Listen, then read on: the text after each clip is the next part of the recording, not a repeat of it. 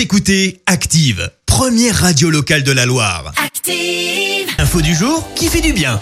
Allez, place à l'info du jour qui fait du bien. Et ce matin, eh bien, on revient sur le bel élan de générosité d'un sans-abri à Nice. Après la tempête Alex qui a frappé les Alpes-Maritimes il y a quelques semaines, il s'appelle Jojo, il est roumain, il a 57 ans et il vit dans la rue depuis maintenant 4 ans. À sa manière, eh bien, il a voulu aider les sinistrés. Euh, Pour cela, il a contacté l'une des membres de l'association Solidarité 06 pour aider les habitants désormais privés d'un toit comme lui. Les deux se sont rencontrés sur le parvis du musée d'art moderne dans le centre de Nice. Là-bas, euh, Jojo vend le journal Sans Abri 06 pour se faire un peu d'argent.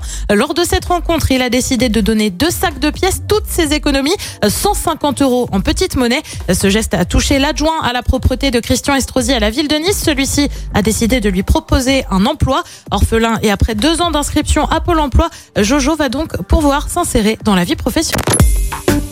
Écoutez Active en HD sur votre smartphone, dans la Loire, la Haute-Loire et partout en France, sur activeradio.com.